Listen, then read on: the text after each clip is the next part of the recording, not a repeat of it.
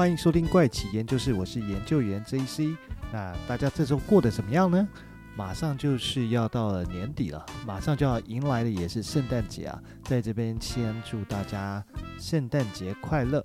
那这周要跟大家分享的故事呢，其实是跟宇宙中的其他行星有关啊。不过，首先先来讲好了，其实月亮是整个宇宙中哦，离我们离地球最近的一颗卫星哦。但是对于月球呢，我们到底知道的有多少？我们只知道可能会有所谓的满月、上弦月或者是下弦月，还有是为什么形成。那也许也还知道说，为什么永远都只看得到月球的同一面。那关于这点呢，当然在不同的两集里面都曾经解释过。如果有还不清楚的朋友，那想知道的话，其实可以呃看看过去怪奇研究室讲跟月球有关的内容，你就会知道为什么月球总是用同一面对着地球。所以呢，回来月球这边呢，其实它是一个我们最亲近但是又很陌生的星球哦。在我们不知道的月球背面，会不会还有什么东西会让我们很惊讶的吗？就像是最近可能玉兔二号探测器哦，就在月球背面发现一栋类似房子的一个物体哦。所以是不是能讲一栋？先讲可能是一个物体好，但形状远远看过去就很像一间小房子啊。会不会再过一段时间呢？探测器又能在月球背面发现什么让我们很惊讶的事情吗？不过事实上呢，人类对月球的了解哦，可能没有我们想象的那么多。但是呢，近期哦，人类在宇宙探索的星球中更加积极，还有感兴趣的，就是离地球还要更遥远的火星啊。如果要说要讲到人类对火星的一个探索，它其实开始于上个世纪的六零年代，那个时候的人类哦。开始使用望远镜去观察火星啊，在一九六五年的七月十四号，美国的水手四号探测器在火星上空掠过，成为第一枚掠过火星并发回探测数据的一个探测器。那一九七一年的十二月二号，苏联的火星三号登陆器啊，它成功在火星软着陆，成为第一个抵达火星的探测器。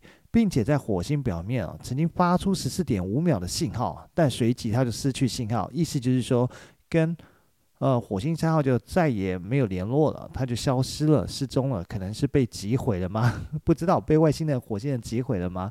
那一九七六年的九月三号，美国的海盗一号登陆器哦，也在火星表面软着陆哦。它是成为第一个向地球发回照片的一个火星探测器啊。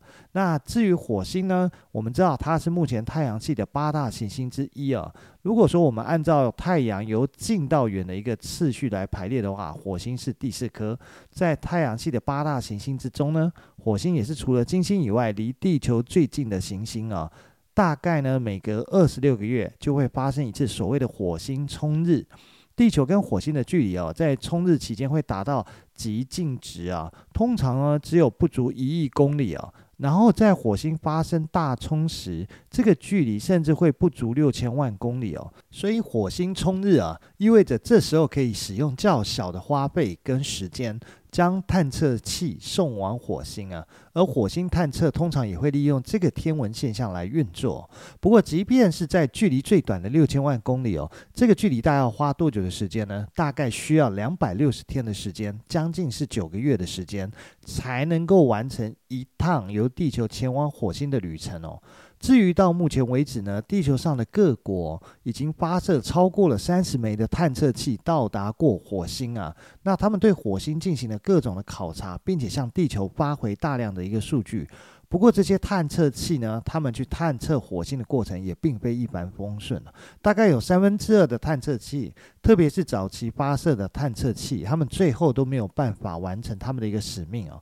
但是火星对于我们来讲，还是一种特殊的吸引力啊。除了它是太阳系中离地球最近的天体之一以外呢，火星的赤道平面与公转轨道的一个平面交界啊，非常接近于地球哦，这使它也有类似地球的四季交替。同时呢，火星的自转周期为二十四小时又三十七分。那这让火星的一天的时间呢，跟地球的一天时间几乎是一样的，只差了三十七分钟啊。但是呢，为什么我们人类要如此热衷的探索火星呢？到底是想在火星上面找到什么呢？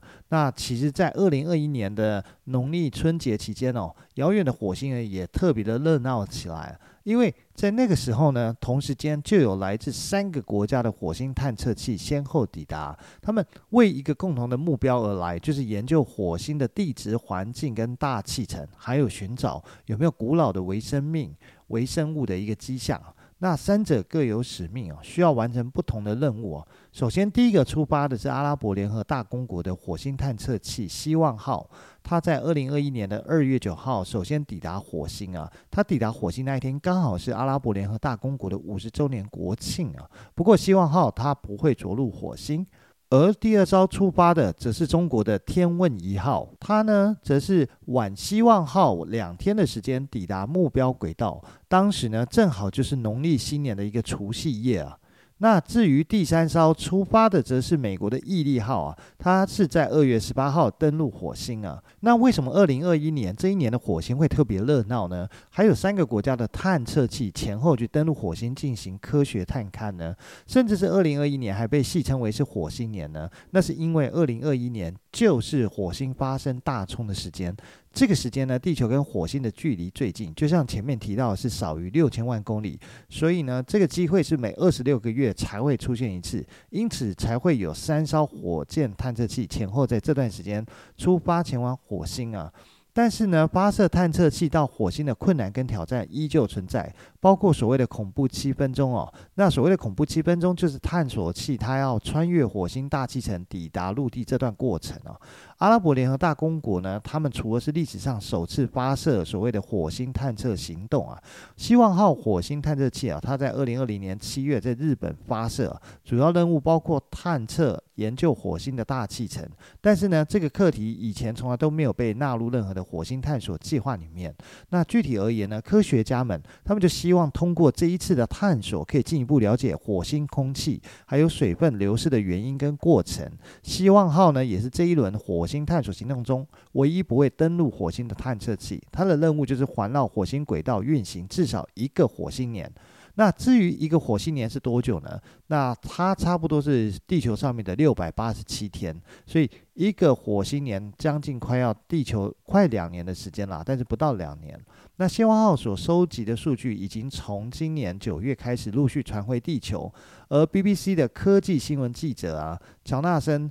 阿莫斯呢，他也称说，希望号的意义超出了所谓的科学探索。他说，这也被视为是一种鼓励的一个象征哦，希望能够吸引整个阿拉伯世界中更多的学生们，他们来选修科学这个科目啊。在此之前呢，因为只有美国、印度、前苏联跟欧洲太空总署的火星探测器曾经成功抵达过目的地啊，所以在希望号抵达火星时，刚好又是阿拉伯联合大公国的建国五十周年哦，所以举国上下都会。庆祝这个国庆献礼的时刻，而天问一号呢，则是承担中国的首次火星探测任务。从抵达目标轨道到登陆这段时间内呢，主要任务是考察、评估火星的大气层状况，为降落做准备啊。但是降落过程呢，它是十分的危险。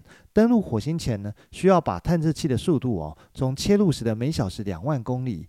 降低到类似步行的速度，然后着陆的起落架要放下，要让这艘重达两百四十公斤的探测器在一片平原着陆啊。着陆点位于乌托邦冲击盆地内啊。这台火星探测器呢，它配备了所谓折叠式的太阳能光板，主要任务就是研究这片区域下的地表跟地下浅层的地质状况啊。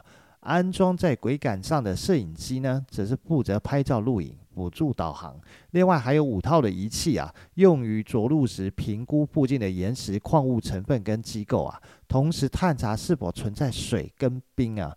那科学家们呢，希望这个火星探测器至少能工作九十天啊。不过到目前为止啊，只有美国做到在火星表面长时间的持续运作啊。前苏联和欧洲的火星探测器啊，在着陆不久后就会失败，就无法继续探测，那也会失去联络。而天问一号呢，在之前已经传回第一幅火星的照片哦，是一张黑白的照片，显示火星表面哦有一条巨大的峡谷啊，就是水手谷跟沙帕雷利陨石坑等地质特征呢。至于美国的国家太空总署，就是所谓的 NASA，它的毅力号呢，则是担负着寻找火星古老生命的一个迹象任务啊。它将收集岩石标本呢，希望从中发现线索，解答火星上面到底是不是曾经有生命存在过这个问题啊。这也是至今为止送到另外一个星球着陆的最大跟最先进的探测器啊。在今年二月十八号的晚上九点时间呢，进入了火星赤道附近的耶泽罗陨石坑着陆啊。负责毅力号进入、降落跟着陆的过程的，是一位 NASA 的台湾裔工程师，叫做陈友伦，叫 Alan Chen。他说道：“科学家们在我们的着陆点哦，耶泽罗陨石坑哦，看到的是令人鼓舞的科研前景哦。”一条进出山口的古河道啊，认为这正是我们在寻找古代生命迹象的一个场所。但是我注视着耶泽罗陨石坑的时候呢，看到的则是危险。他对于媒体 BBC 解释说，那里遍地都是危险。一条六十到八十公尺高的悬崖正好横在着陆点的中间，悬崖的西侧是很多的陨石坑，即使是漫游器啊，在其中一个坑里成功着陆啊，也很难爬得出来。但是非常幸运的是。毅力号在技术上面有不少经过实践验证的一个成功经验了，可以确保它在一处安全的地点着陆啊。这艘火星漫游器的体积啊，跟一辆小型的市区越野车差不多。它的重达是一吨，每天可以自动行驶大概两百公尺的距离。同时配备了十九台相机跟两只麦克风，可以来捕捉跟录制火星上的画面还有声音。而毅力号带到火星的还有一架一点八公斤重的无人飞机啊，准备在火星上面试飞啊。那将是无人机在另一个星球环境下首次的飞行记录啊。不过看上去呢，还是不乏鼓舞人心之处啊。那毅一号此次的一个收获会如何，也必须等到它在火星上面收集的样本送回地球以后，才可以开始进行研究跟评估。不过这大概还是两年后的事情，因为它的火星探测任务，大概要到二零二三年才会结束。所以呢，我们从今年着陆火星的三艘探测器所进行的研究目的，就可以知道，人类还是很希望能够找出火星上到底适不适合人类移民，跟适不适合曾经有呃生物存在过的一个迹象的证据啊。他们还是希望能够找出有没有这个证据哦。如果呢，你在之前也曾经听过怪奇研究室另外一集节目，那集的标题就是“移民火星是来真的吗？”那一集你就会知道，特斯拉的马斯克哥啊，他另外经营的另外一家公司就是飞向宇宙的 SpaceX 的故事，那你可能就会知道 SpaceX 有一个星舰计划，它有一个愿景，就是希望说未来它可以实现哦载人抵达火星，并且要将火星改造成人类可居住的环境啊。所以我在想说，这为什么人类这么热衷于探索火星的主要原因之一啊，就是为了未来有一天人类可以移民火星这件事情。那既然讲这么多人类对火星的兴趣跟研究哦，那接下来我们要聊的就是火星上面到底有没有生命曾经存在过。我们先从科学的角度来看，我们从已经公布的科学研究资料来看一下，在今年就是二零二一年的五月，一篇发表在微生物学进展上面的一篇新论文表明哦，火星表面的特写图像啊，揭露了真菌生命在这个星球上的存在。这是一个令人难以置信的大胆假设，但是呢，写这篇论文的研究人员，他们提供一个让人非常印象深刻的一个理论啊，在配合那些似乎显示火星土壤上发生一些奇怪现象的照片哦，这篇论文产生了一个大量的潜在证据哦，表明这个红色的星球上面可能曾经存在过各种类似于真菌的一个生命。一些照片显示了哦，似乎是类似于第一的白色斑块覆盖了部分的表面哦，而其他的照片则是显示了球形结构啊。研究人员认为哦，这可能类似于地球上的马伯菌。他们甚至还提供了二零零四年着陆火星的机会号火星探测器上细菌生长的照片哦。这些细菌似乎随着时间的推移而成长。研究人员所提出的一些照片，似乎是 NASA 已经处理过的照片了。所谓的马伯菌哦，似乎是 NASA 在火星上不同地方观察到的，被形容为蓝莓的物体，被认为是岩石中矿物堆积和随后侵蚀的结果。其他有些照片则是有点难以解释，但是呢，NASA 从来没有真正的表示过，他在火星上面拍摄到任何东西有实际是生命的一个证据哦。跟之前其他几的节目中有聊过，有时候 NASA 公布的照片哦，都会让人觉得怀疑说，是不是有经过处理才先公布？所以呢，火星细菌的照片是否遭到 NASA 事先处理过？这我觉得还是很有可能会发生的。那这是目前科学研究上面。所知道有可能存在生命的资讯呢。至于非科学的部分，当然也是有啊。像是在网络上，你能查到在地球上被称为跟火星人有关的故事，至少就有两则。一则呢是距今一千七百六十年前的三国时代哦。原来早在南朝史学家裴松之所著的《三国志》还有《晋书》里面，都曾经提到了事情的经过。那大概是在吴国建国之初哦，镇守边境的守备队将士哦，他们需要将妻儿作为人质哦，把他们就是有点像是呃压在京城里面。那这些孩子们总是成群结伙的一起玩耍。在永安三年哦，就是西元两百六十年的时候，二月的某一日。孩子们如常玩耍的时候，突然出现一个陌生的小朋友，年龄大概六七岁啊，那身高大概一公尺多，然后穿着绿色的衣服。那这些小孩都觉得很奇怪，因为从来没有看过他，那就问他说：“诶，那你是哪里来的？或是你是哪一家的小孩？”结果这小孩子回答说：“诶，我看你们玩得很高兴，所以我就过来一起参加。”那大家就在仔细一看，诶，发现这个小孩的两眼闪烁着强烈的光芒哦。那所以小孩就觉得很害怕，就在问说：“那你从哪里来的？”这位小孩就回答说：“诶，你们怕我吗？其实我不是你们这边的人，我是来自荧惑星。那那当时的荧惑星呢，就是火星，古人对火星的称法。那这个小孩接着又说：其实我有一件事情要告诉你们，就是三国呢，最后都会归为司马氏所有。那这个话一讲呢，这些小孩其实还是很有政治敏感度的，当中就有人马上跑去找大人过来。”结果呢，大人才刚过来，这个小孩就说：“各位再会了。”那他就身体就飞向了天上去，而且身体慢慢就变成一个白布。那大家仰头望过去，只见白布拖着长长的尾巴就飘走了。没一会儿时间，他就不见了。那四年之后呢，首先是蜀国灭亡，六年之后是魏国让出帝位。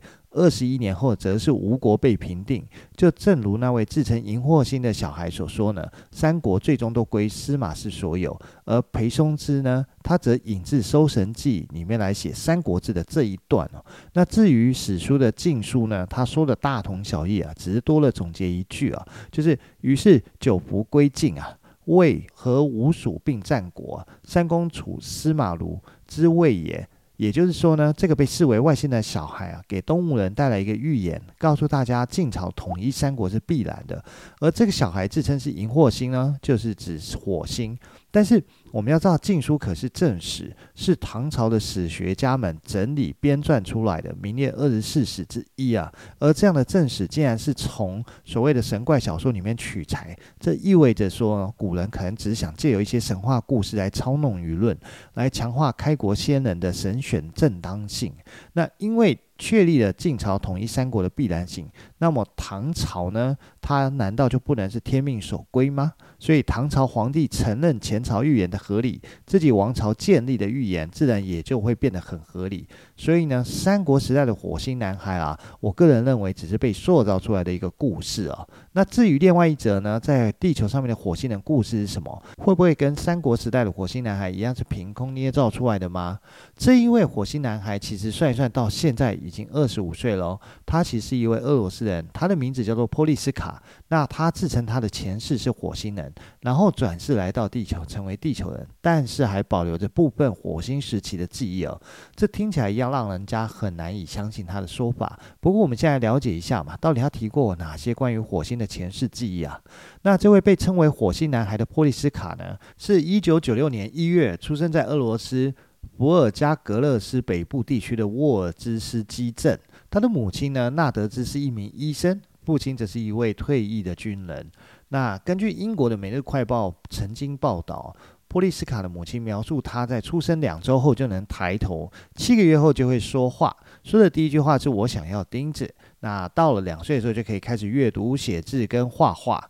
哇，这个过程整个听起来都很像我们曾经读过唐代诗人白居易啊，他在六七个月大的时候就认得“知吾”两字一样，意思都是想表达他们都不是常人，都是天才儿童。再来呢，就是提到说，波利斯卡在两岁的时候就被送去幼稚园或托婴中心，但是老师惊讶地发现哦，这么小的波利斯卡，他从来没有学过所谓的天文知识啊，但是波利斯卡却能描述出太阳系、火星跟行星系统以及外星文化等的话题，而且呢，还被发现说波利斯卡很长盘腿坐下后就开始讲述这些火星事物啊。至于呢，俄罗斯的《真理报》，曾经在二零零四年三月啊。报道那时候应该是七岁或八岁的波利斯卡，在一个当地的活动中突然大叫，吸引当下所有人的注意哦。然后他就开始介绍自己的前世其实是火星人，转世来到地球。不过他的前世呢是在远古时代。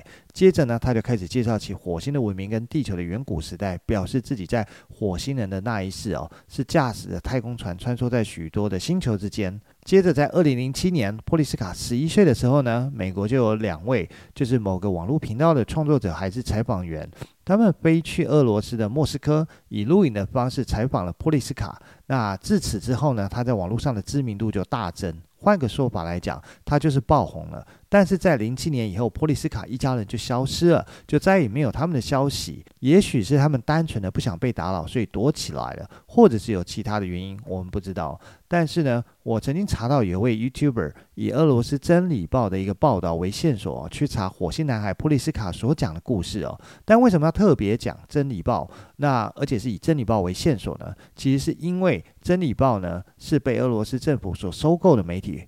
它其实就是所谓的官媒，所以呢，《真理报》它所报道内容一定会经过一些查证考核，或者是比较有权威性吧。那这位 YouTuber 在他的影片里面也写到说，他开始在查《真理报》上关于波利斯卡的报道的时候呢，就先发现了两个奇怪的地方。那首先是这个报道是发布在二零零四年，所以在那个时候，波利斯卡其实还没有在网络上出名跟爆红。但是呢，这篇报道上面署名的采访地点跟采访记者其实都不存在。那这是什么意思？就是采访地点用了假名的地点，就是不想让你知道普利西卡他其实住在哪里。再来呢，是记者也用了化名，那意味着就是说不想让你找到这位记者去了解更多事情。而是不是意思？就是说，俄罗斯政府他们意识到火星男孩的特殊性，所以为了保护这位特殊的男孩，所以在报道的地点跟采访记者名字上面做了调整，让一般人其实是难以找到普利斯卡的。当然，这个只是我们的假设，就是这位 YouTube 跟我的看法是一样啦，就是对于这个事件的一个假设。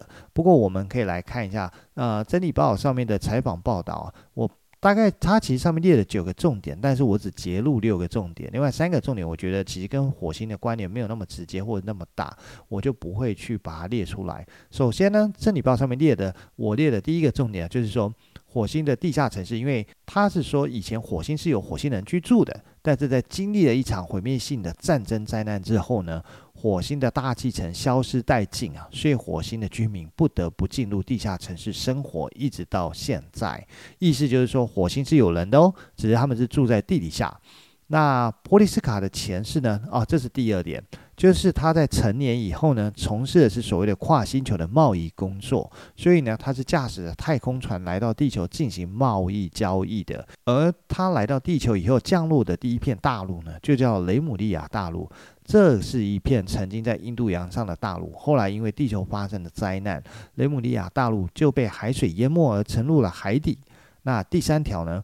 则是在报道中前面两则故事后，接着提到了波利斯卡说，未来人们可以在埃及的一座金字塔下面找到一些新的知识，但是这座金字塔绝对不会是胡夫金字塔。还有在狮身人面像的耳部后面会有一个可以打开的机关。他说呢，在狮身人面像被打开的时候，人类的生活都会发生变化。而在说到这件事情的时候，波利斯卡还补充说，如今在地球上很多特殊的人都诞生了。很快的，地球将会重生。为了配合地球的重生，会需要很多新的知识，但这些新知识跟现在的知识体系完全不同，将会需要不同的思维方式才能去承载它。第四点只是未来地球的磁极会偏移，在二零零九年会爆发一场大灾难，然后在二零一三年会再爆发规模更大的灾难。但是在地球上已经诞生的特殊孩子们将会帮助人类。那第五点呢？是记者接着问波利斯卡是否喜欢氧气。波利斯卡回答说，他现在是用地球人类的身体生活，所以不得不吸氧气。但是火星人是不喜欢的，因为火星人的身体大概到了三十或三十五岁的时候呢，身体就会停止衰老。但吸氧气会让火星人的身体继续衰老，也就是说呢，火星人到三十到三十五岁以后就会停止变老，所以造成人口会越来越多，最终才会引发所谓毁灭性的一个战争灾难。那第六点，也就是我整理的最后一点，就是记者接着问说，为什么人类的火星探测器总是无法顺利的登陆火星吗？那波利斯卡马上就回答说，那是因为这些探测器带着有害辐射啊，被我们火星人提前监测到。所以就在探测器着陆之前，先摧毁了它们。接着，记者就在报道中也补充说明说，前苏联的福布斯一号跟福布斯二号的火星探测器就是带着有害辐射，而这两艘探测器也在准备降落火星时诡异的坠毁了。所以呢，这看起来似乎是是不是有那么一点关联跟真实性呢？那就像前面讲，其实还有另外三条的报道的记录啊，但是因为没有太大关联，我就省去不说。但总结就是来讲说，以记者采访一位八岁的小男孩，能讲出这些内容，不管他的前世是不是火星人，还有他是不是真的记得前世的这一切，那都只能说这是很厉害的。而且《真理报》的报道最后呢，波利斯卡也对记者说了 “Kalis”，那记者就问说这是什么意思？那波利斯卡就回答说这是我们火星的语言，就是你好的意思。那至于《真理报》的采访呢，其实就到此结束。不过前面刚刚聊到，还有曾经有美国的网络节目啊，那飞去俄罗斯的莫斯科去采访波利斯卡。那时候波利斯卡是十一岁哦。那采访他的节目呢，就叫做 Project 呃 Camelot。那他的综艺呢，叫做卡米洛特工程。听起来有没有很熟悉？那其实就是怪奇，就是上一集安克路萨克逊任务的揭秘网站嘛。不过，卡米洛特工程呢，在采访十一岁的波利斯卡后呢，表示有些失望，因为采访的内容已经不再像他们当初看到《真理报》采访内容中，波利斯卡能够阐述许多宏观的内容跟许多的问题，所以他们觉得在采访上面跟他们当初所计划跟规划的不太一样。而在很多的采访过程中呢，波利斯卡也会表示说他想不太起来。在那次的采访中，除了陪伴。波利斯卡的妈妈以外，还有另外一位叫做卢戈文科教授一起陪伴。那事实上，那一次的采访呢，也是透过这位卢戈文科教授的安排。至于这位卢戈文科教授是谁呢？他其实，在莫斯科主要从事天才儿童的研究啊。在采访后呢，卢戈文科教授也对卡米洛特工程的采访人员表示说，他研究过许多像波利斯卡这样的定男小孩啊，就是这些定男小孩在长大以后就会慢慢变得跟普通人一样，而波利斯卡也不例外啊。所以说呢，我们人类正在积极探索的这个火星啊，还有这个火星男孩所说的是不是真实哦？那我们其实现在都不确定。到底是不是还有火星人？他们是不是还躲在？不能说躲在，他们住在火星的地表下面的。地表城市啊，至于探测器之后能不能找到曾经有生命的证据哦，我想这一切都要留在未来有更多的科学考察跟证据以后，我们才会知道。那至于火星男孩现在到底去了哪里？说实话，其实没有人知道。你上网的时候，其实你会查到很多，诶，现在的火星男孩怎么样怎么样的文章，但是你真的点进去，你会发现这些都是农场新闻，它就是骗你的点击而已，它其实并没有一个真实的一个证据去证明它现在到底是在哪里。或者是在做什么事情？对于火星，我们是不是能够有更多的了解？就只能等待未来是不是有更多的科学考察的一个调查结果公布出来，我们才能知道吧。那现在时间差不多了，那这一集就先到这边了，我们下集再见喽，拜拜。